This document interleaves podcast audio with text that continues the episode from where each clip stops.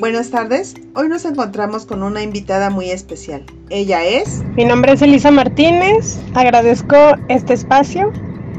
Yo nací hace 40 años en Torreón, Coahuila, en una familia católica y soy la tercera de cuatro hermanos. Hoy tengo casi 13 años de casada y soy mamá de una hija de 10 años que pues toda su vida solo me regala el amor más puro. ¿Cómo consideras tu educación en tu infancia?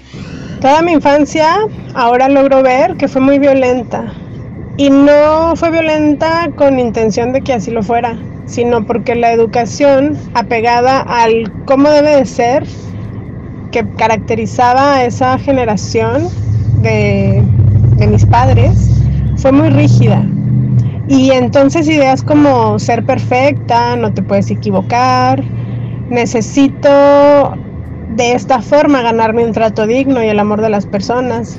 Entre muchos otros paradigmas bastante pesados, son los que rigieron mi vida durante mucho tiempo, hasta que fui mamá. Cuando nace tu hija, ¿qué cambios hubo en ti? Como que me hacía ruido algo adentro de mí. Y entonces comencé a cuestionar si realmente quería mostrarle la vida a mi hija a través de esa mirada. Y en ese proceso he ido descubriendo los efectos de vivir basada en estas creencias y a entender un poco más las causas. Y a partir de ese momento decidí rediseñar mi propio vivir para modelar una forma diferente a mi hija. En el camino obviamente también he resultado favorecida con este cambio. ¿Nos puedes compartir cuál fue tu experiencia en la Fundación Mundo Sustentable? Cuando mi hija nació yo trabajaba en la Fundación Mundo Sustentable en Cozumel, Quintana Roo.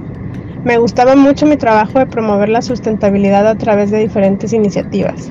Sin embargo, hoy puedo reconocer que lo hacía desde esa mirada pasada del cómo debe de ser, apegándome a ideas de cómo es la mejor, entre comillas, manera de vivir para promover la sostenibilidad.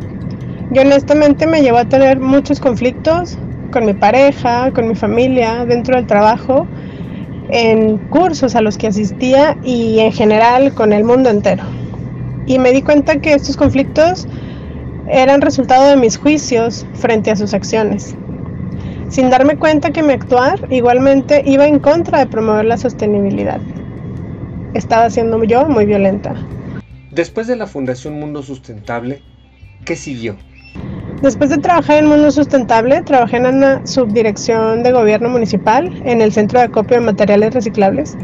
Y entré a gobierno, honestamente nunca pensé estar dentro de ese universo porque no me gusta, pero tenía muchas ganas de aprovechar los residuos orgánicos que ya se separaban en los hoteles y reintegrarlos a la cadena de valor, haciendo composta para utilizarse dentro del mismo municipio.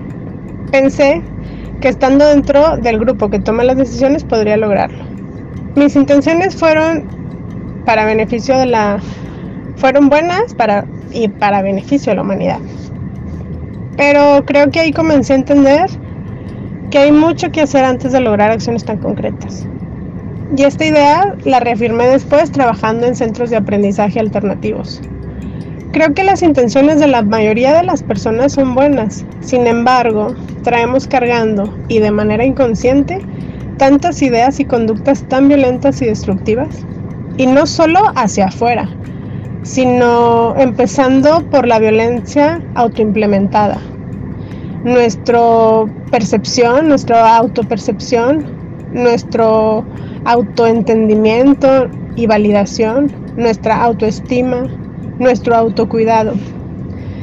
Y esto da como resultado que hacia afuera seamos competencia, y que tengamos un concepto de éxito tan distorsionado y también el concepto tan confuso de felicidad que perseguimos.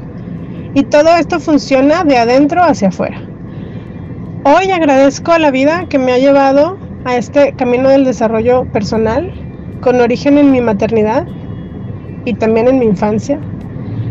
El cuestionarme mis propios paradigmas, el soñar cómo me gustaría vivir, el elegir rediseñar mi propio existir para caminar hacia ese sueño y me ha guiado a encontrar el cómo y así empecé a encontrar respuestas, buscando cómo crear comunidad y colaboración en lugar de competencia y juicio, buscando cómo convertirme en esa persona que me gustaría ser y trabajarlo con, con constancia para conseguirlo. Y de esa forma convertirme en un ser más compasivo, buscando cómo comunicarme sin violencia y entender qué es la empatía. Y reconocer que cada uno tiene su verdad y es igualmente legítima como la mía.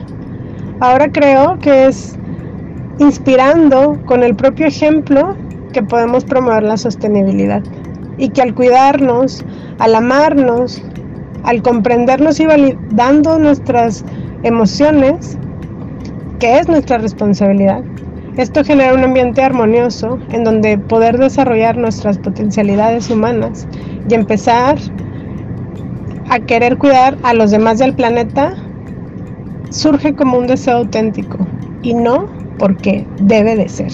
Para cerrar esta entrevista, ¿qué agregarías? Puedo concluir que para promover la sostenibilidad, primero hay que trabajar en el desarrollo humano. Y ahora mismo veo dos formas. Uno, como adultos cargados de ideas y conceptos pesados y tal vez de heridas, sanarnos. Y dos, criando con respeto y con amor. Creo que la maternidad también es una forma de cambiar el mundo. Gracias. Elisa, agradecemos el tiempo que nos brindaste. Esperamos escucharte en una próxima entrevista. Gracias por el apoyo. A nuestro auditorio nos escuchamos la próxima semana.